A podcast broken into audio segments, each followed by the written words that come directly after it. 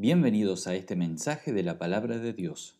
El mensaje de hoy se titula Mensajeros de la Paz y está basado en el Evangelio según San Lucas capítulo 10 versículos del 1 al 20.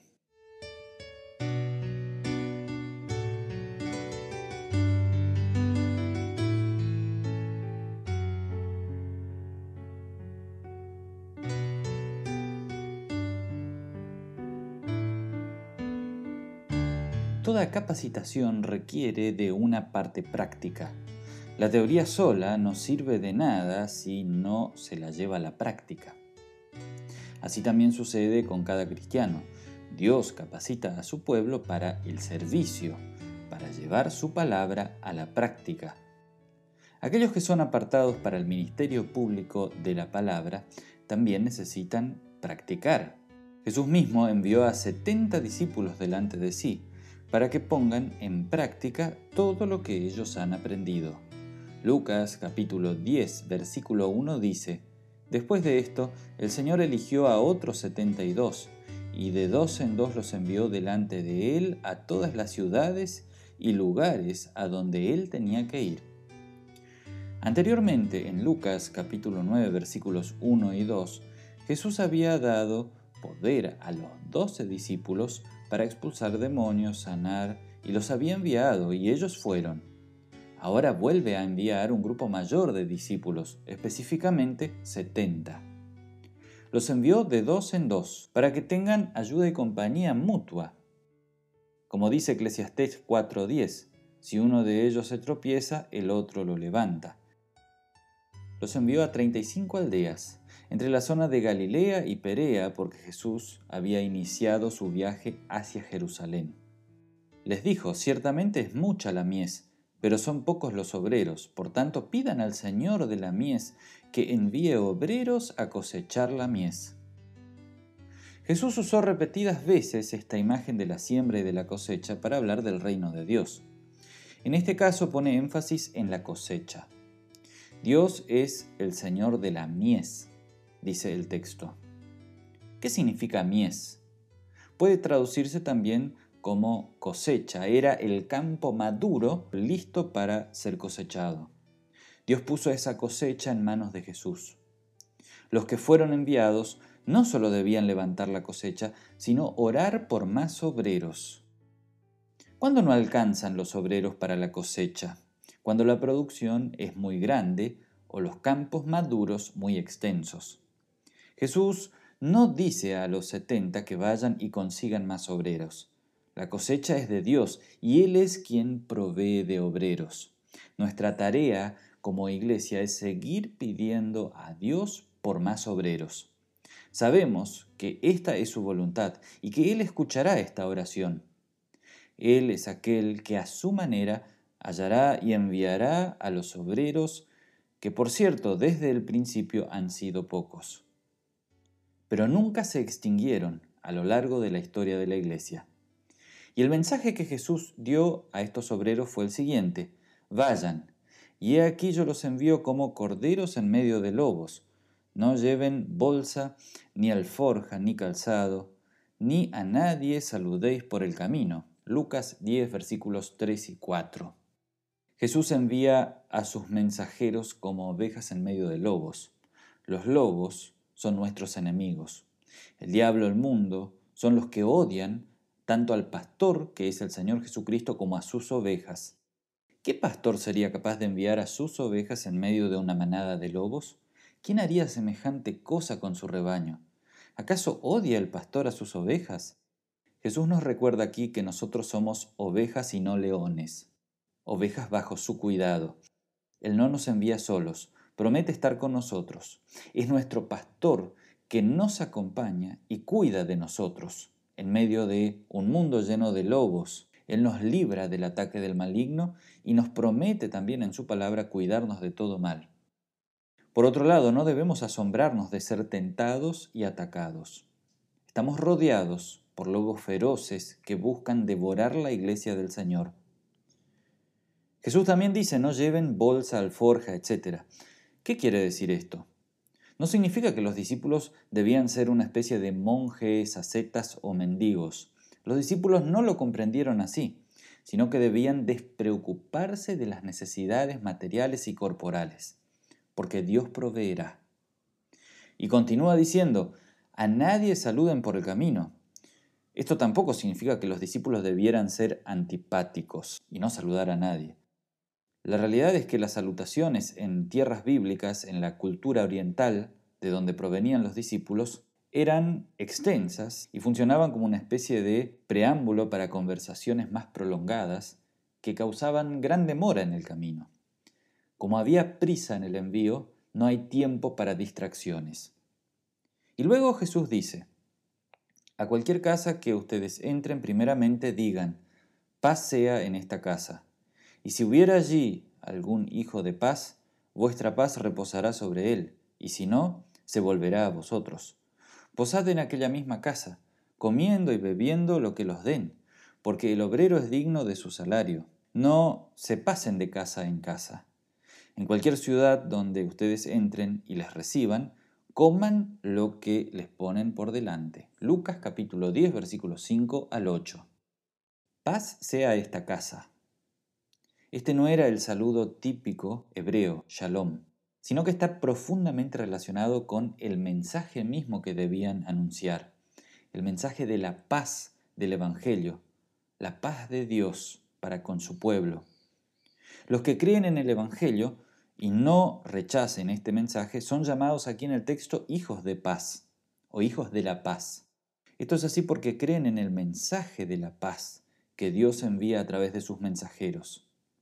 Jesús también advierte a los discípulos que no pasen de casa en casa. Esto es para que sus enviados no busquen los mejores lugares, dando una imagen de oportunistas, sino que se contenten allí donde sean recibidos y que coman lo que les den. El versículo siguiente dice, y salen los enfermos que en ella haya, y díganles, se ha acercado a vosotros el reino de Dios. Estos discípulos, como emisarios del Señor, anunciarían la llegada del reino de Dios con palabras y acciones de misericordia, las mismas señales que daba el Señor en su ministerio. Lucas capítulo 10, versículos del 10 al 12 dice, Mas en cualquier lugar donde entréis y no les reciban, saliendo por sus calles digan, aun el polvo de esta ciudad que se ha pegado a nuestros pies, lo sacudimos contra vosotros. Pero esto sabed que el reino de Dios se ha acercado a vosotros, y les digo que aquel día será más tolerable el castigo para Sodoma que para aquella ciudad. El mensaje también será rechazado. En tal caso, el mandato del Señor es, sacúdanse el polvo de los pies. Este es un acto simbólico del juicio de Dios sobre aquellos que rechazan el mensaje de la paz, el mensaje del Evangelio. En el libro de los Hechos, sacudirse el polvo de los pies es descrito como un acto de protesta del apóstol Pablo y Bernabé cuando fueron expulsados por los judíos de Antioquía. Hechos 13:51 dice así, ellos, por su parte, al salir de la ciudad, se sacudieron el polvo de los pies en señal de protesta y se fueron a Iconio. A simple vista, vemos que aquellos que rechazan a Dios o se burlan de Él, les va mejor y que no pasa nada, pero Jesús en este pasaje habla extensamente del juicio de Dios hacia aquellos que habiendo oído el mensaje, lo rechazan. El juicio y castigo de Dios sobre ellos ciertamente será terrible. Esto es una advertencia también para nosotros, para los cristianos de todos los tiempos. Hay de aquellos que rechazan la palabra de Dios y a sus enviados. Terribles cosas les esperan. Y en Lucas 10, 13 a 15 el Señor dice, ay de ti Corazín, ay de ti Betsaida, que si en Tiro y en Sidón se hubieran hecho los milagros que se han hecho en vosotras, tiempo ha que sentadas en silicio y ceniza se habrían arrepentido. Por tanto, en el juicio será más tolerable el castigo para Tiro y Sidón que para vosotras. Y tú, Capernaum, que hasta los cielos eres levantada, hasta el Hades serás abatida. Las ciudades de Corazín y Bethsaida, aquí mencionadas, eran ciudades de la región de Galilea, que fueron testigos de las señales de Cristo y tuvieron la preciosa oportunidad para oír el mensaje de salvación. Jesús también menciona dos ciudades paganas, Tiro y Sidón, afirmando que los paganos no se hubieran opuesto tanto al mensaje como aquellos territorios judíos en donde el Evangelio fue rechazado. La referencia al arrepentimiento de las ciudades paganas habla del ejemplo de Nínive, que se arrepintió luego de oír la predicación del profeta Jonás.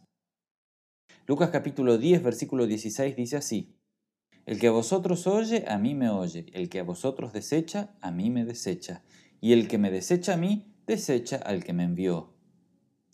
Rechazar a los enviados del Señor es como rechazarlo a Él y al Padre. Nosotros, que somos enviados de Dios, no nos enviamos a nosotros mismos, sino que venimos de parte de Dios mismo trayendo el mensaje de paz. Así lo enseñaba también el apóstol Pablo en 2 Corintios capítulo 5 versículo 20.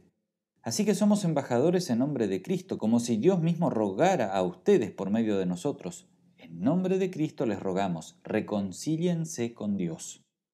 Los enviados de Dios hemos recibido el encargo de proclamar la palabra de Dios. Nuestra autoridad es dada por el Señor mismo en su palabra. El que a ustedes oye, a mí me oye. No predico palabras mías, sino del Señor. Es para mí una gran responsabilidad no agregar mis propias palabras a la predicación, sino permanecer fiel. Así que por lo tanto ustedes no me oyen a mí, sino a Cristo mismo que les habla a través de mi boca. Perdona sus pecados y viene a ustedes para darles el mensaje de la paz, el mensaje del perdón.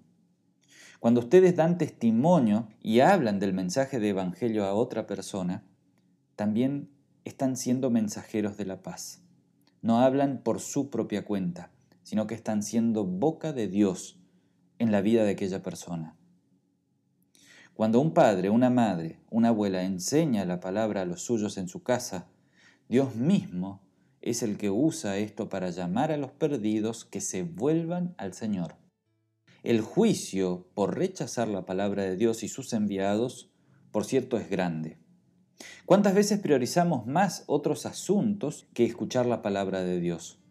¿Cuántas veces posponemos volvernos al Señor y decimos, más adelante me voy a acercar? El diablo siempre pondrá obstáculos, distracciones y cosas más importantes en nuestra vida, para que siempre tengamos una excusa antes que escuchar la palabra, y alejarnos así de la iglesia o de su palabra.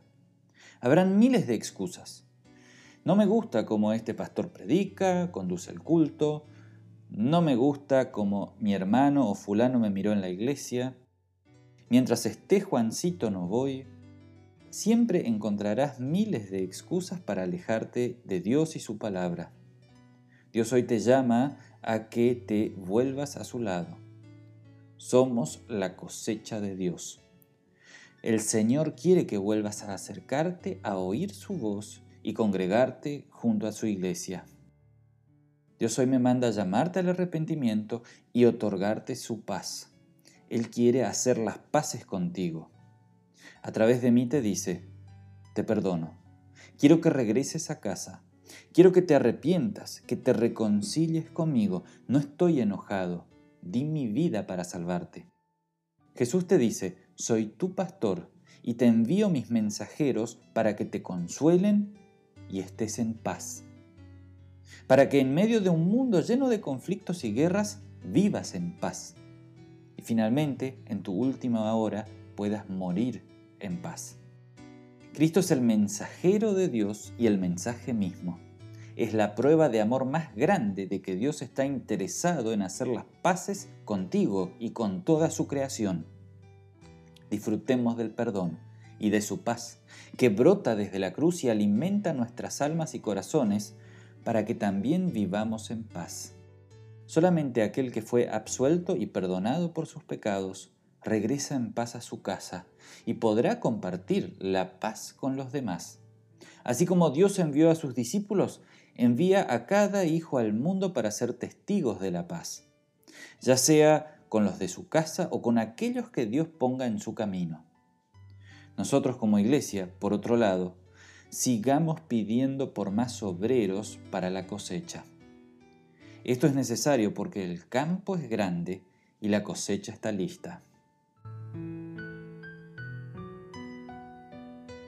Muchísimas gracias por tu tiempo. Espero que este mensaje sea de bendición para tu vida. En la descripción también te dejo un link para que puedas descargar el mensaje. Que Dios te guarde y te proteja y te mantenga siempre en su paz.